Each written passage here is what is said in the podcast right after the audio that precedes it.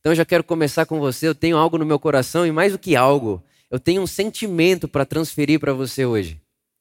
Um sentimento que não só está no meu coração, mas é um sentimento que tem me incomodado no bom sentido da palavra. É um sentimento que é como se, se eu pudesse falar uma coisa, se eu pudesse sentar com você, se eu pudesse sentar com cada um de vocês aqui individualmente, e você falasse assim para mim, Vitor, me fala uma coisa, me dá um conselho, me ensina uma coisa, eu te falaria exatamente o que eu vou falar aqui agora. Então, por mais que nós estejamos aqui em centenas de pessoas, você que está aí online na sua casa, eu queria que você tratasse esse momento agora como se nós estivéssemos nós dois. Eu quero falar com você. Mais do que com vocês, eu quero falar com você.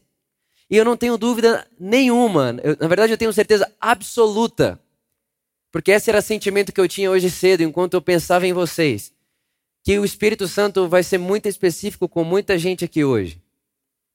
Com muita gente aqui hoje. E para isso, né, eu quero começar contando para você uma história que li e que mexeu muito comigo. Um rapaz, ele está passando numa rua, e aí tem ali uma pessoa em situação de rua pedindo esmola pedindo ajuda, pedindo dinheiro. E aquele rapaz que está passando por ali, ele percebe aquele morador de rua que está sentado né, em cima daquela caixa, ele percebe aquele cara ali e ele olha para ele e fala: Cara, eu não tenho dinheiro, mas eu tenho uma pergunta para te fazer. E aí aquele, aquela pessoa ali em situação de rua olha para o cara e diz: Tá, qual que pergunta? E o rapaz diz assim para ele: Você já olhou o que tem dentro dessa caixa que você está sentado em cima? E aí o, o rapaz diz: Não, isso aqui eu uso para só para me confortar um pouco aqui, né? É melhor sentar aqui do que no chão. Eu nunca abri essa caixa. Eu não faço ideia o que tem dentro dessa caixa e também para mim pouco importa. E esse rapaz que está passando ali, ele fala: Cara, eu queria muito encorajar você a abrir essa caixa. E aí o, o rapaz, aquela pessoa que está ali em situação de rua, ele olha e diz: Não, mas para que, que eu vou abrir essa caixa? É um trabalho para abrir essa caixa. A caixa tinha muitos cadeados e tal, não era simples de abrir. E aquele cara fica insistindo, insistindo, até que aquela pessoa ela fala: tá bom, vamos abrir essa caixa. E quando eles abrem a caixa, dentro daquela caixa tinha muito ouro. Muito ouro. Então, a cena que a gente não conseguiria enxergar antes da, da caixa aberta é que aquela pessoa em situação de rua estava ali pedindo dinheiro para sobreviver sentado numa caixa cheia de ouro. Cheia de ouro. E quando eu ouvi essa história, quando eu li essa história, melhor dizendo, na hora eu pensei, foi isso que Jesus veio fazer com a gente. Jesus veio falar para a gente: abre a caixa. E a caixa é o nosso interior. A caixa é o nosso eu verdadeiro. A caixa é a nossa identidade. A caixa é quem nós realmente somos. E Jesus está dizendo para mim, para você assim: abra a caixa. E a gente olha e fala, Jesus, mas é muito difícil abrir a caixa porque tem muitos pensamentos na minha cabeça, tem muitas emoções na minha cabeça, eu não sei mais quem eu sou, a gente está perdido. A gente vive na época da, do pensamento acelerado. A gente vive na época e na geração da depressão, a gente vive na época da informação. Se você quiser qualquer informação do mundo, você abre agora o seu celular e você pesquisa no Google. A gente vive numa época tão acelerada que tem tanto cadeado em volta dessa caixa, porque é tanto pensamento, é tanta informação que a gente se perdeu da gente. A gente foi se perdendo da gente. E a pergunta: quem é você? Quem sou eu? Quem somos nós? Ela foi se perdendo. Porque nós começamos a nos identificarmos, nós começamos a ter como identidade aquilo que nós pensamos, queremos ou aquilo que nós fazemos. E quando você vai para a Escritura, para a Bíblia, o apóstolo João, em 1 João capítulo 3, ele diz que nós temos um grande privilégio, somos chamados filhos de Deus. Mas ele continua e diz o seguinte: olha, agora nós somos filhos de Deus, agora. Mas o que seremos ainda não sabemos. O que, que João está dizendo? Olha, Vitor, por amor, agora, para hoje, para que você tenha consciência hoje, para que você consiga compreender hoje e agora, para que você entenda, para que, que essa linguagem caiba na sua cabeça, hoje você é filho de Deus. Mas tem coisa que nós seremos que a gente, a gente ainda não consegue interpretar, a gente ainda não consegue entender. Hoje a gente é filho de Deus. Esse é o apóstolo João. O apóstolo Pedro vai dizer para mim assim, para você: Vitor, por amor, uh, vocês são participantes da natureza divina. Então vem João e diz: Você é filho de Deus. Vem Pedro e diz: Você é participante da natureza divina. E aí vem o apóstolo Paulo e diz assim: Ó, Vitor, por amor, você foi escolhido desde antes da fundação do mundo para ser filho de Deus por adoção em Cristo Jesus. Então João diz: Você é filho de Deus. Pedro diz: Vitor, por amor, você é participante da natureza divina. E vem Paulo e leva essa história toda para um lugar ainda mais profundo e diz: Antes da fundação do mundo, você já é o que é. Aí talvez você olhe para mim e fala: Tá bom, Vitor, e o que, que é isso? Que, que, que mistério é esse? O que, você está querendo dizer com isso? Estou querendo dizer para você é que a sua verdadeira identidade ela vem antes da fundação do mundo. Porque antes da fundação do mundo, Deus já tinha escolhido você. Deus já conhecia você. E antes da fundação do mundo não existia tempo. Tempo. O tempo não existia antes da fundação do mundo. Antes de ter sol, lua, dia e noite, não existia tempo. Eu e você estávamos dentro dele, nele. E aí você fala, mas como isso, irmão? Tem duas pessoas na vida, no mundo: as pessoas que só acreditam no que podem ver, tocar, e as pessoas que conseguem entender o um negócio. Tem um mistério que envolve todas as coisas que é maior do que você pode explicar. É as pessoas que. Fé. Não dá para viver sem fé. Não dá para viver sem o mistério. Explica para mim como é que pode uma gestação acontecer dentro de uma mulher? Como é que pode hoje já existir tecnologia que entra. Eu fiquei, eu fiquei impressionado, eu fiquei sabendo que a medicina hoje consegue fazer uma cirurgia dentro do bebê na barriga da mulher. Explica aí. Ah, mas é o médico. Que estudo? Isso é, irmão, isso é mistério. Isso é, o isso é Deus espalhado pelo mundo. Isso é conhecimento de Deus espalhado pelo mundo. Agora pensa só. Nós estávamos nele antes da fundação do mundo. A nossa verdadeira identidade vem antes do tempo. E se vem antes do tempo, não existe nada no tempo que pode fazer ou alterar a minha verdadeira identidade. Então, tudo aquilo, presta atenção nisso, tudo aquilo que passa não sou eu. tudo aquilo que eu sinto uma hora e depois já não sinto mais, não sou eu. Só que a gente aprendeu a se identificar com o nosso pensamento, com a nossa emoção e com o nosso desejo. Então você tem um pensamento e você se identifica tanto com ele que parece que você é aquilo. Parece que nós nos tornamos aquilo. Um exemplo. Uh, eu, eu gosto muito de competição. Muito. Eu gosto de competição. Só que o Vitor não nasceu competitivo. Não, a gente nasce uma folha em branco, a gente nasce. O Vitor, em algum momento da vida dele, através do, do, meio que ele vivia, da família, da escola, da forma como ele vivia a vida, em algum momento aquele pensamento foi sendo construído dentro dele. Que pensamento? Ganhar. É uma competição. Eu me lembro uma época que eu assisti um filme e eu fiquei encantado. O cara tatuou um dois nas costas. E aí perguntaram, por que você tatuou dois nas costas? E o cara falou, é porque todo mundo que vier atrás de mim tem que saber que é o segundo. Tipo assim, e eu falei, nossa, cara. E vai, foi crescendo dentro do Vitor um pensamento competitivo. Aí eu poderia chegar aqui para você hoje e falar assim, eu sou competitivo. E aí eu me identifico com esse pensamento que foi construído um dia pela cultura, por um filme, por uma conversa na escola, por um dia que eu falei, se eu não ganhar, as pessoas não vão me aceitar. E aí eu começo, a construir minha identidade em algo que é um pensamento que surgiu depois que o Vitor já era nascido. Eu não nasci assim. Eu não era assim. Mas veio uma coisa que aconteceu na minha vida que me construiu assim. E se eu me identificar com aquilo e dizer eu sou competitivo, eu vou pegar isso para mim e vou perder uma das coisas mais lindas que faz parte da identidade do Vitor, que é onde mora a imagem de Deus que é a colaboração, colaboratividade, não competitividade. Deus não é competitivo, ele é colaborativo. Só que se eu pego e começo a me identificar com esse pensamento, eu sou competitivo, eu sou competitivo, eu sou competitivo, e eu coloco minha identidade naquilo, eu passo a me portar na vida como uma competição sempre. E aí eu vou dizer, mas eu sou isso. Mas eu sou assim. E é como se eu nasci assim. Não, não nasceu assim. Até porque o que você é, você é antes da fundação do mundo. E antes da fundação do mundo nem tinha com quem competir.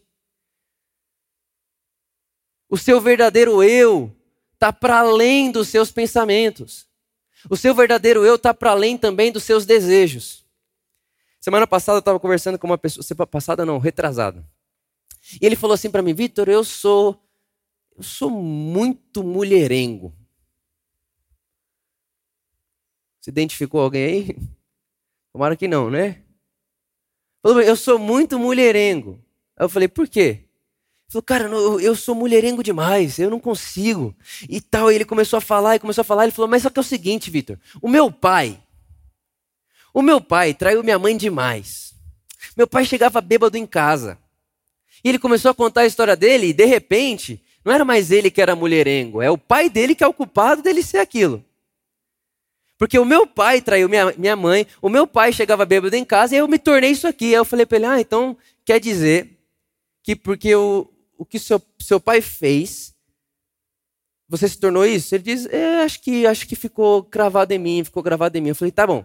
Então a gente tem um problema.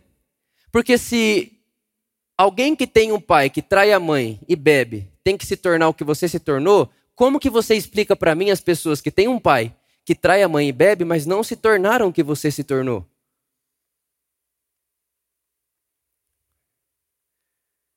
Como que você explica para mim, sendo que tem a gente que passou pela mesma coisa que você, mas não se tornou o que você se tornou? Será que você não está escolhendo ser o seu desejo Será que você não está escolhendo ser esse seu desejo, dizendo eu sou isso, eu sou isso, e na verdade você só precisava entender, não. Eu não sou esse desejo, e eu não sou refém do passado do meu pai, eu não sou escravo do passado do meu pai, e não sou também escravo do meu passado.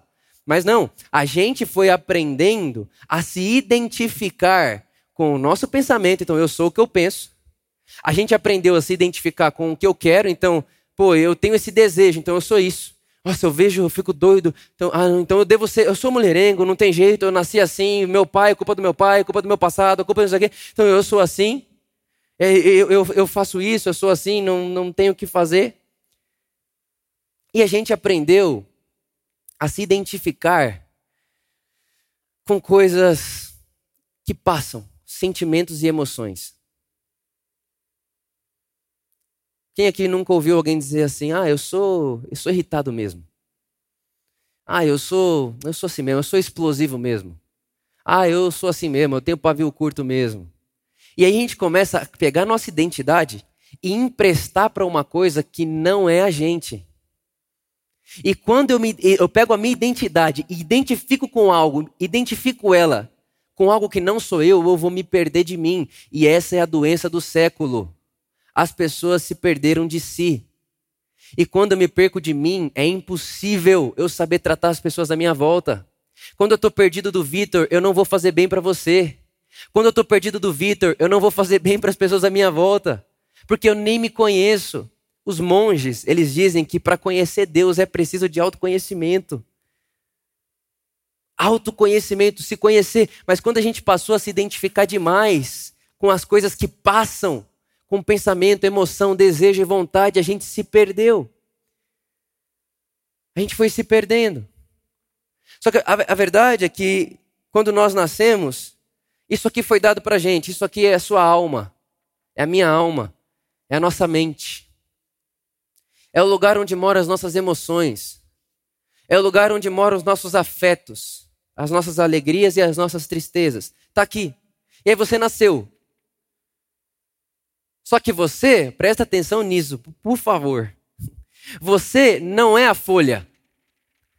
A folha é uma ferramenta, você é a pessoa por detrás da folha. A folha não é você. A alma não é você. A alma é uma ferramenta, a mente é uma ferramenta. Aí o que aconteceu? Você nasceu. Só que aí, quando você nasceu, você teve um problema. Seu pai rejeitou você. Aí deu uma amassadinha. Numa, numa parte da sua alma. Mexeu com sua emoção. Aí, porque seu pai rejeitou você, você ficou com um pensamento de rejeição. E porque você tem um pensamento de rejeição, você vai, vai nascer em você um desejo de aprovação. E aí, quando nasce esse desejo de aprovação em você, você começa a agir para ter a aprovação dos outros. Você ainda está ferindo a sua alma. Porque buscar aprovação é doença.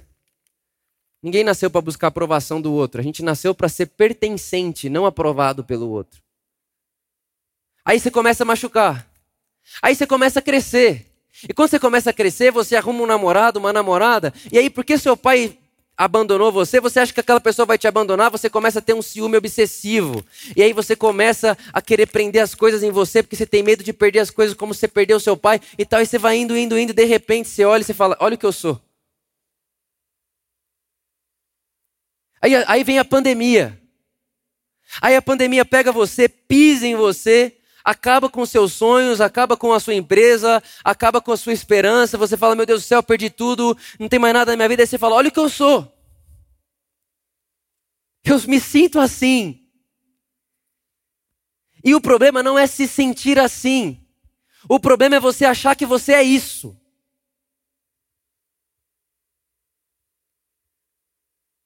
O problema é eu me identificar com isso como se isso aqui fosse a minha identidade.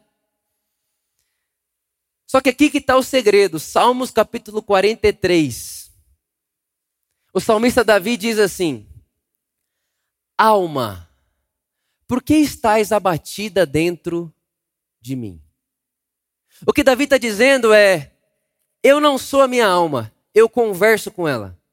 E o que eu quero incentivar você aqui hoje é dar um passo para trás dos seus pensamentos, das suas emoções, das suas, das suas mágoas, dos seus traumas das suas decepções. Dá um passo para trás, porque você não é isso aqui. Você é a pessoa que observa isso aqui de trás, de fora. Deus te fez a imagem dele, nós somos feitos à imagem e semelhança de Deus. E foi dado a nós uma alma, uma mente, um lugar de termos emoções, alegrias e tristezas, mas isso aqui não define você. Você está para além disso aqui, porque isso aqui só aconteceu no tempo minuto, hora, segundo, mas a sua identidade tem viés eterno. E na eternidade, eternidade não é tempo, tempo para sempre. Eternidade não é para sempre, para sempre é infinito. Eternidade é ausência de tempo. E na eternidade você já é você. E você não, não, não, não tem isso aqui em você. Não é negar a sua alma, não é negar os seus sentimentos, mas é saber falar o seguinte: olha, alma, por que você está assim dentro de mim? Ah, eu estou assim porque o meu pai me abandonou. Aí você fala: seu pai te abandonou, mas ainda que seu pai e sua mãe te abandone, o Senhor não te abandona.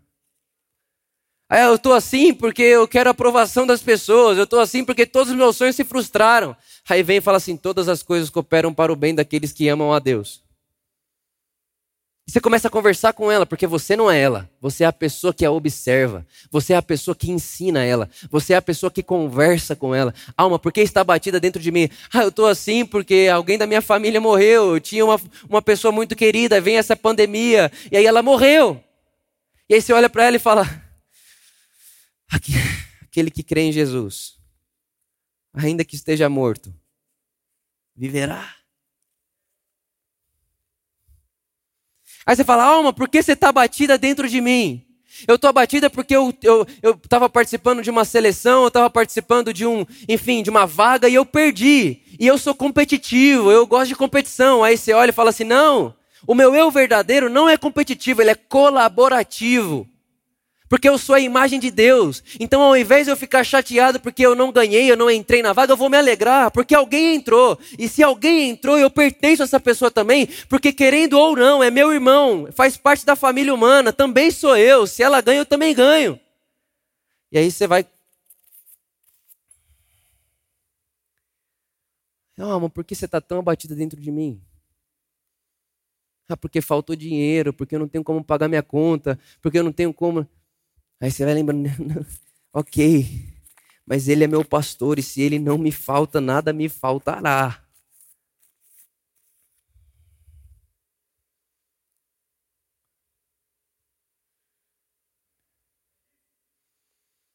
E você conversa com ela. Mas só dá para conversar com aquilo que você não se identifica. Se você acha que você é isso, você se porta como isso. E para que, que isso serve se não para ser jogado no lixo? Aí você se sente um lixo. Você, a minha vida acabou. Eu sou um lixo, não sirvo para nada. Eu sou um papel amassado que não serve para nada. Mas deixa eu te contar uma coisa: você não é o papel amassado, você é a pessoa que observa aquilo e tem provisão em você, porque você é a imagem de Deus de conversar com sua alma, com a sua mente, com essas emoções e começar a trazer para ela uma coisa: olha, alma, por que estás abatida dentro de mim? O salmista Davi disse, mas ele continua: mas pode ficar em paz e espera no Senhor, porque você ainda o louvará.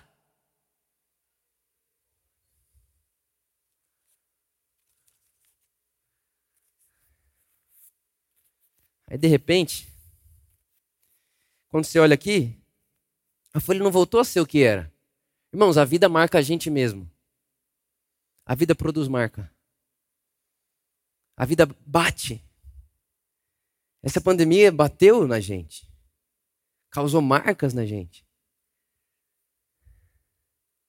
Mas a, grande experiência do Evangelho é que eu não sou isso aqui. eu posso conversar com isso aqui. E porque eu posso conversar com isso aqui, eu posso usar isso aqui para a glória de Deus. Eu posso pegar esse nocaute que eu recebi, eu posso pegar todas essas traumas que eu recebi, e isso tudo pode se tornar matéria-prima para me tornar a imagem de Jesus, para me tornar como Jesus.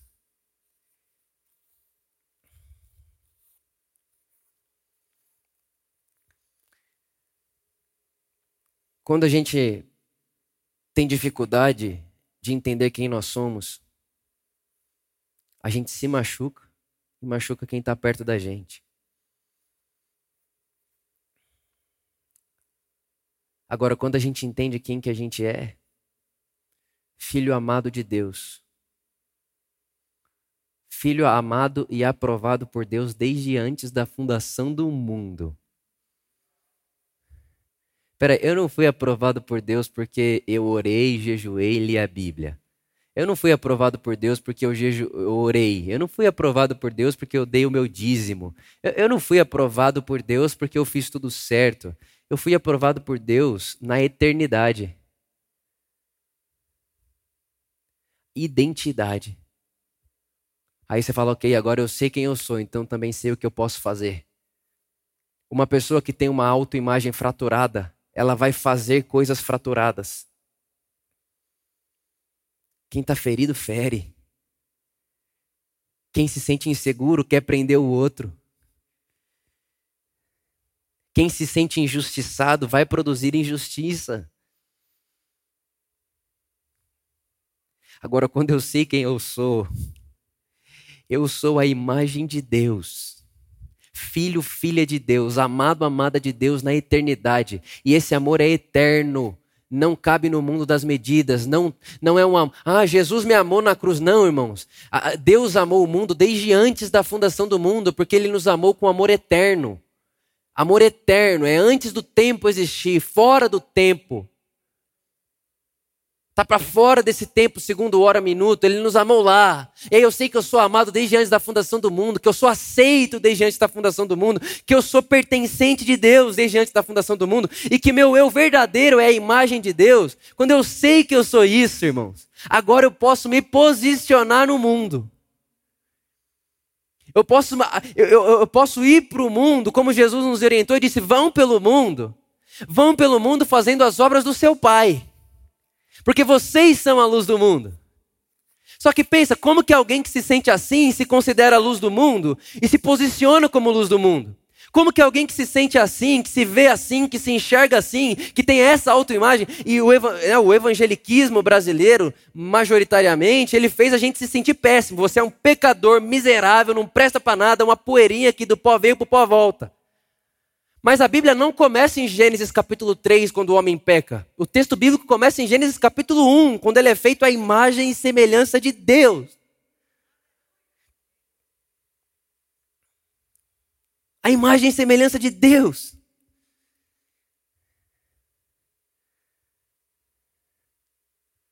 Aí agora que eu sei quem eu sou,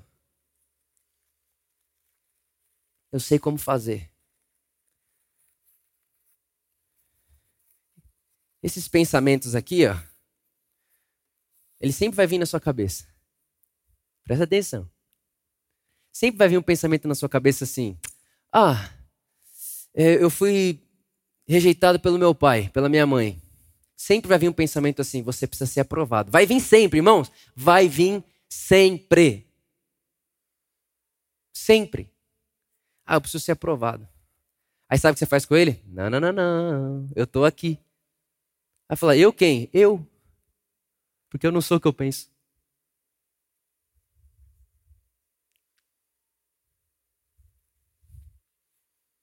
O dia que. Eu, ontem, ontem eu fui fazer um, um treino. E aí o meu, o meu sogro fala assim, né? Que passarinho que vai viver como morcego morre de ponta cabeça, né? E aí eu fui inventar de treinar com dois caras que eu sabia que não ia dar certo. Os caras são muito bons. Eu falei, eu vou. Sabe que eu vou? É aquele Vitor lá. Eu vou. Quero ver não ir. E fui. Primeiro, o horário dos caras já é diferente. O cara começa a treinar, o dia nem nasceu. Falei, gente, já começou difícil. Aí fui. Cheguei lá, eu no carro assim, arrumando minhas coisas. E eu pensando assim, eu vou ficar com esses caras. Tinha, era três horas de, de, pedalar, de pedal. Falei, eu vou ficar as três horas com esses caras. Eu vou ficar, eu vou ficar. Aquele Vitor que não é o Vitor. O Vitor de verdade estava assim, ó.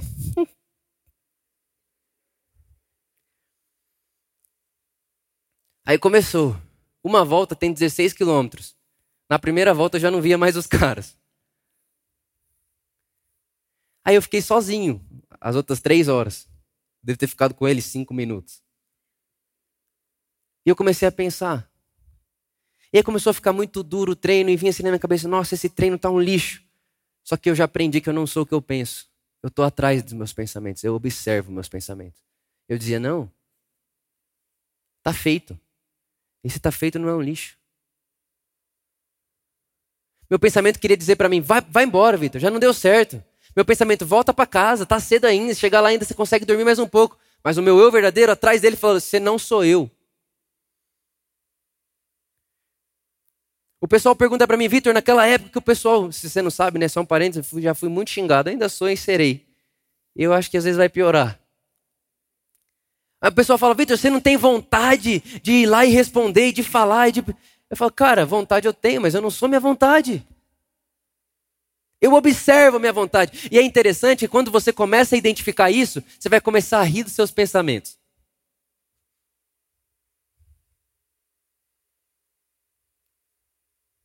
Vai começar a rir dos seus pensamentos.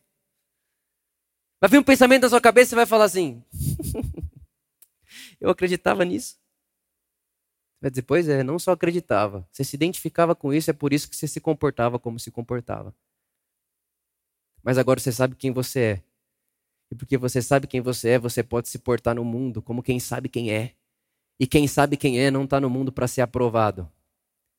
Está no mundo para servir e amar as pessoas. Está no mundo para se doar pelas pessoas. Não querendo algo em troca. Não querendo dar com uma mão para receber com outra. É interessante que quando Deus faz a humanidade, e a gente sabe disso, foi no sexto dia, né, lá no Gênesis e tal. A gente acha e tende a achar que estava tudo pronto, né? Tipo, o homem, a, mulher lá, a humanidade só aparece quando está tudo pronto. E não é verdade. Porque quando Deus põe um homem lá, a mulher lá, ele olha para eles e fala assim: ó, tá tudo aí, mas ainda falta o nome. Vocês que vão dar o nome. que, que Deus estava dizendo? Eu criei vocês, a minha imagem a minha semelhança, e eu, como alguém criativo, fiz vocês também para criarem. E eu quero que vocês participem da criação das coisas. Irmãos, aqui é o grande ápice do que eu quero falar para você. Quem não sabe quem é, fica refém do passado do pai, fica refém dos pensamentos, fica refém das emoções, fica, fica refém das vontades. Ah, eu tô com uma vontade de fazer isso, ah, eu sou isso, vai lá e faz. Porque ah, eu sou minha vontade, eu sou meu pensamento, eu sou minha emoção. Quem sabe quem é, deu um passo para trás disso tudo. E porque deu um passo para trás disso tudo, sabe que pode escolher o que quer fazer e o que não quer fazer. Sabe que pode escolher o que eu quero que alimente minha alma e o que eu quero que não alimente minha alma. Lutero dizia assim: Eu não posso impedir que um passarinho pouse em minha cabeça, mas eu posso impedir que ele faça ninhos. E ele estava fazendo uma referência aos pensamentos. Você e eu, nós não podemos impedir o pensamento que passa na nossa cabeça. Mas a gente pode decidir se ele vai fazer um ninho e morada ou se a gente espanta ele dali. Fazendo. Vitor, como eu faço isso? Mantendo os pensamentos fixos nas coisas que são do alto. Quando vier um pensamento dizer para você que você não é tudo isso, sorria para ele e diga: Você já não me engana mais, eu não sou você. Quando vier um pensamento na sua cabeça dizendo você foi rejeitada pelo seu pai, você precisa aprisionar esse seu marido. Esse ciúme obsessivo é o que faz seu casamento render, acontecer. Você fala: Você não me engana mais, eu não sou isso. Eu sou filha amada de Deus, aprovada por Deus, abraçada por Deus. Ele me guarda, Ele está comigo. Eu não preciso disso. E aí você se posiciona no mundo como alguém que está fazendo. Você, você se posiciona no mundo como alguém que está construindo a história, não como alguém que é refém da história. Irmãos, infelizmente, infelizmente, a maioria das pessoas são reféns da história. Daqui 30 anos, o que vai ter de gente colocando a culpa nessa pandemia? Daqui cinco anos. Ah, meu casamento acabou por causa da pandemia. Ah, minha fé esfriou por causa da pandemia. Fechou o prédio, fechou a igreja. Aí minha fé, minha fé esfriou. Ah, eh, minha empresa não deu certo por causa da pandemia, eu desisti. Não. Não. Tem uma música que eu gosto muito, que diz assim, ó: Escolhas são quem são o que fazem o que somos. E onde nascemos e quem fomos não define onde iremos chegar. E ele continua e diz assim: ó, os dias são libertadores, time titular. Quem poupa elenco, numa dessa morre sem jogar.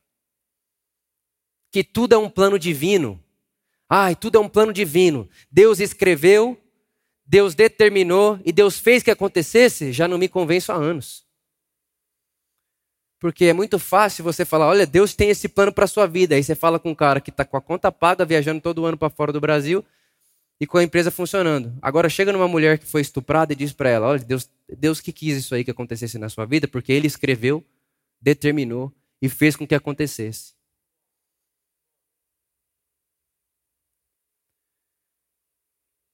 Não, irmãos. Não, não, não, não, não. Não. Você não é um refém da história. Você não é refém do seu passado. Você não é refém do passado dos seus pais. Você não é refém do que fizeram com você.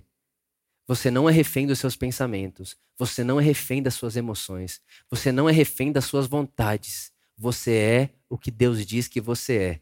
E escute o que eu vou dizer. Mesmo que você não saiba e nunca se aproprie disso, você ainda continua sendo o que você é.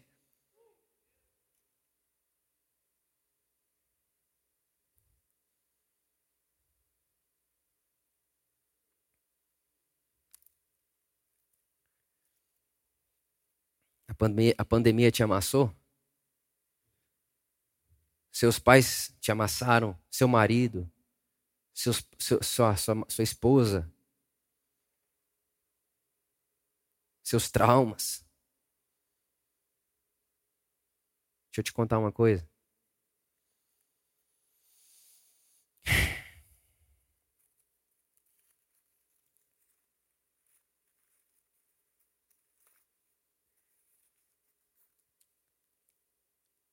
O Espírito que estava sobre Jesus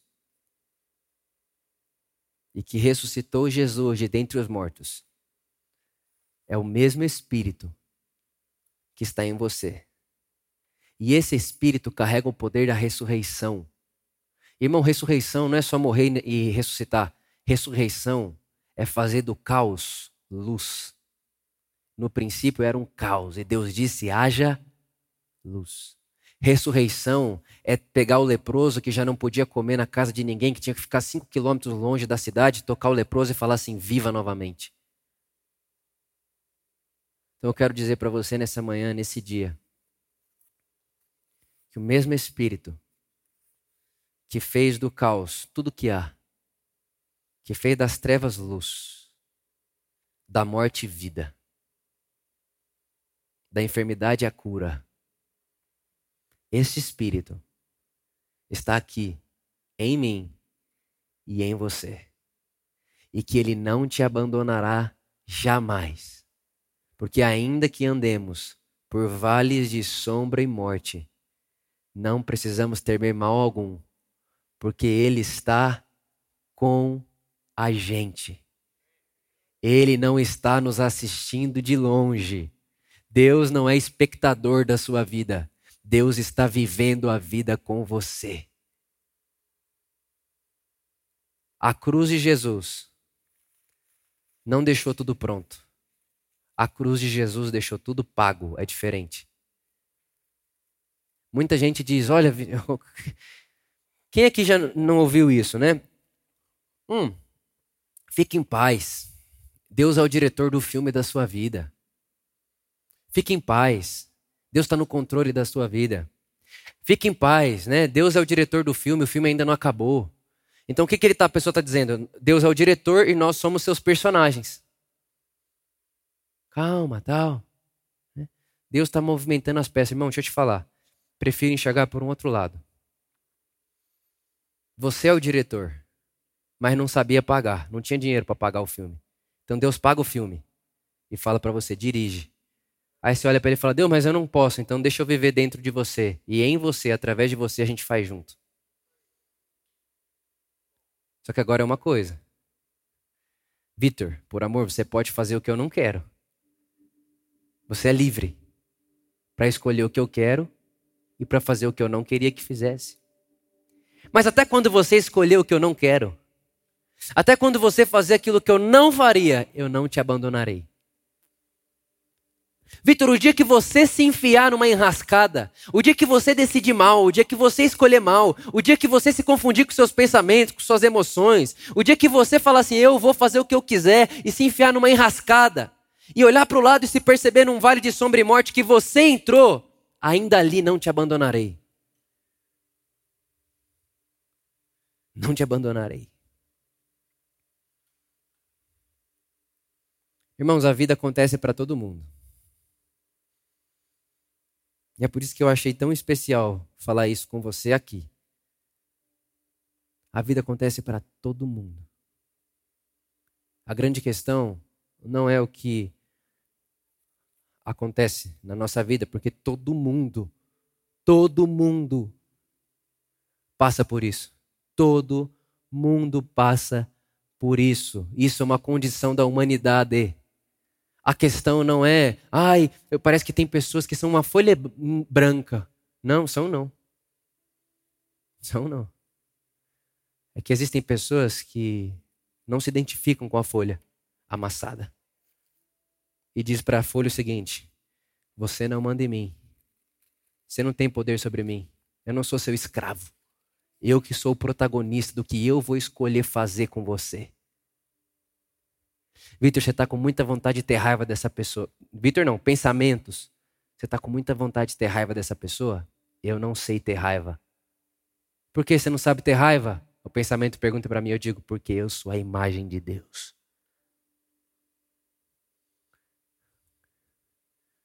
Vitor, mas você está querendo meus pensamentos. Vitor, como que você vai dormir? O tanto de coisa que você tem para resolver, o tanto de conta que você tem para pagar. O tanto... Pensamento, deixa eu te contar um negócio. Preocupação não faz parte da imagem de Deus, a qual é a minha essência. Você não tem poder sobre mim. Alma, aquieta-te agora e espera no Senhor, porque ainda o louvarei. Seus pensamentos vão vir para você e dizer assim: como que você consegue estar em paz? Seu filho está morrendo, seu filho está se entregando a uma vida inútil, uma vida de lixo. Como você consegue dormir em paz? Você vai dizer para o seu pensamento o seguinte: porque antes de ser meu filho, ele é conhecido por Deus na eternidade. Eu sei, eu sei que Deus conhece ele melhor do que eu. E você, pensamento, não manda em mim. Eu vou dormir em paz, porque em paz deito e logo durmo, porque o Senhor tem cuidado de nós. Você está falando para mim, o seu pensamento vai dizer, você está falando para mim que sabendo tudo que está acontecendo na sua vida, você vai ficar em paz? Você vai dizer para ele sim. E o pensamento vai dizer, como você vai ficar em paz? Você vai dizer, porque Jesus disse que a paz dele ele deu para nós. E disse que no mundo teremos aflições, mas é para a gente ter calma. Irmãos, eu sei que tem gente que acha maluco que eu vou dizer aqui, mas dá para viver sem preocupação. Porque se não desse para viver sem preocupação, não teria um texto bíblico. Não se preocupe com nada. Jesus não diria não andeis preocupado com nada se fosse impossível de não andar preocupado com nada. O problema é que a gente não quer acreditar, porque a gente se identificou com os nossos pensamentos. O pensamento é toda hora. Como que você vai ser? Ó o Covid, ó a conta, ó a esposa, ó o filho, ó não sei o quê. Aí você fala, meu Deus do céu, o que, que eu sou? Me, me perdi de mim, eu tô ruim, agora eu tô mal, não quero mais viver. Acabou a vida para mim, acabou a vida para mim. Só que não é que acabou a vida para você. Os seus pensamentos estão confusos. O seu eu verdadeiro está lá atrás, esperando você pôr ele para jogar esperando você falar assim: meu eu verdadeiro, a imagem de Deus que mora em mim, a essência de Deus que está em mim, o Espírito de Deus que está em mim, Espírito Santo, toma forma na minha vida agora. Eu te dou esse espaço porque Ele é um gentleman, Ele não invade, Ele bate a porta. Você não é um fantoche, você é protagonista. Inclusive se quiser se manter escravo. Não ponha culpa em nada. Não ponha culpa em ninguém. Existiu uma época da sua vida que sim, quando criança, quando bebê, você não escolhia. Escolhiam por você. Mas hoje não mais. Se você está aqui hoje, você não é criança. A escolha é sua. E é muito fácil a gente aprender a terceirizar a culpa. Primeiro a gente terceiriza a culpa para os pais. Aí não deu certo, terceiriza para a pandemia. Não deu certo, terceiriza para Deus. Então Deus está no controle. E aí o Deus está no controle e vira uma muleta da minha falta de coragem de me autorresponsabilizar pela vida que eu estou escolhendo viver. Porque a vida é minha. Deus deu a vida para mim. E mais do que isso, a vida é minha, deu a vida para mim, e quando eu vivo a vida do melhor jeito possível, eu faço um bem danado para todo mundo que está à minha volta.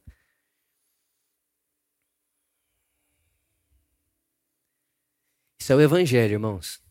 O Evangelho e a última coisa que eu vou dizer, pode vir comigo a música. O Evangelho. Nossa, que salva. Vou fazer uma coisa aqui agora, não sei se eu vou atrapalhar a câmera, mas eu estava com muita saudade de fazer isso. Fui, tá? Vou descer. Se virem. O Evangelho não é um convite à salvação individual. O Evangelho não é assim, quero tirar você do inferno. Não, o Evangelho é Jesus chegando e dizendo: o jeito de Deus viver chegou. E o jeito que Deus vive não é para salvar individualmente cada um, mais do que isso. A maneira como Deus vive o reino de Deus redime e salva todas as coisas, todas as relações. Não, não importa se é, ah, tira, vai salvar a pessoa do inferno. Não só isso. Não é que salva a pessoa do inferno. Deus está tirando o mundo de um estado infernal. As relações de um estado infernal. Então não é o Vitor está salvo. Ah, o Vitor é salvo porque crê em Jesus. Mas ele não se conhece, ele não tem autoconhecimento, ele não sabe que é a imagem de Deus, ele vive querendo a aprovação dos outros. Ele causa um inferno na vida dos outros, mas ele é salvo porque crê em Jesus. Não, o evangelho é um convite ao seguinte, Vitor, por amor, o reino de Deus chegou. Existe uma nova forma de viver, existe uma nova forma de fazer sociedade, existe uma nova forma de se construir mundo, existe uma nova forma de se relacionar com as pessoas, existe uma nova forma de fazer todas as coisas, inclusive se relacionar com você mesmo. E quando você entende isso, você pode andar pelo mundo como um fermento levedando a massa, para que todo esse mundo e todo esse universo criado, não só um indivíduo, seja restaurado, redimido e refeito feito em Cristo Jesus, porque irmãos, a cruz de Jesus foi estancada neste mundo. Nós não podemos desistir do mundo pela qual Jesus morreu. Nós precisamos continuar crendo contra a esperança, com fé, com certeza, com confiança, de que ainda que os meus olhos não vejam, ainda que pareça que não, ainda que a mídia diga ao contrário, ainda que as, as notícias digam ao contrário, eu creio o dia já raiou e dia após dia ele está brilhando um pouquinho mais. E quanto mais eu e você nos posicionamos essa autorresponsabilidade de que Deus me fez como co-criador do mundo, Ele me fez para dar nome para as coisas, Ele me fez para construir as coisas, Ele pagou tudo, está tudo pago, mas não está feito. Ele me convidou e disse: Vitor, faça. Eu pago, você faz. Eu dou a matéria-prima, você faz. Irmãos, quando o mundo está feito, não tinha vacina, tinha? Ah, Adão, aqui é uma vacina. Não tinha vacina. Porque não precisava. Mas um dia precisou de vacina. Foi Deus que fez a vacina? Não. Mas toda a matéria-prima para a vacina existir foi Deus que deu. Porque Deus não deixou pronto. Deus, Deus deixou pago. Ele deu a provisão. Deu a mente, a inteligência, a consciência e o espírito dele. Para que a gente faça desse lugar Grave isso no seu coração. O mundo criado não está. A gente não precisa ir muito longe para entender que o mundo não está como é no céu, está? Mas ele já tem potencial. Porque para o céu ser céu, é céu porque Deus está lá. E eu não sei se isso parece absurdo, mas Deus também está aqui. E Ele está através de nós mas sem autorresponsabilidade, irmãos, enquanto nós continuarmos escravos de pensamentos, vontades, emoções, passado, pondo a culpa em todo mundo, é na, é na política, é na pandemia, é não sei o quê, e, e não tomarmos a autorresponsabilidade de falar, eu vou escolher a vida que eu quero. Eu não estou satisfeito, eu vou construir um outro futuro. Eu vou construir uma outra vida, eu vou construir para as pessoas à minha volta. Eu tenho essa provisão dentro de mim, foi me dada porque o jeito de Deus fazer as coisas chegou com Jesus. O reino chegou. E Jesus disse: Um dia, vamos dizer para vocês, o reino está lá, o reino está lá. E ele disse: Não acreditem, porque eu coloquei o reino de Deus em você e entre vocês. Fique de pé comigo.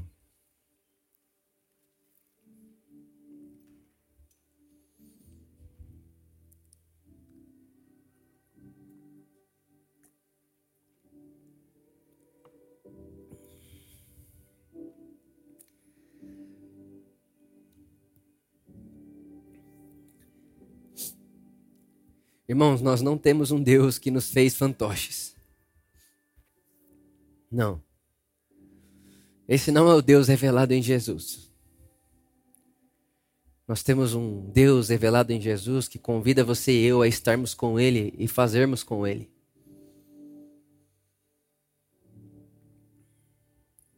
Nós temos um Deus que diz para nós que nós não somos escravos. Nós não somos escravos escravos do passado, do medo, da culpa, da vergonha. Não somos escravos.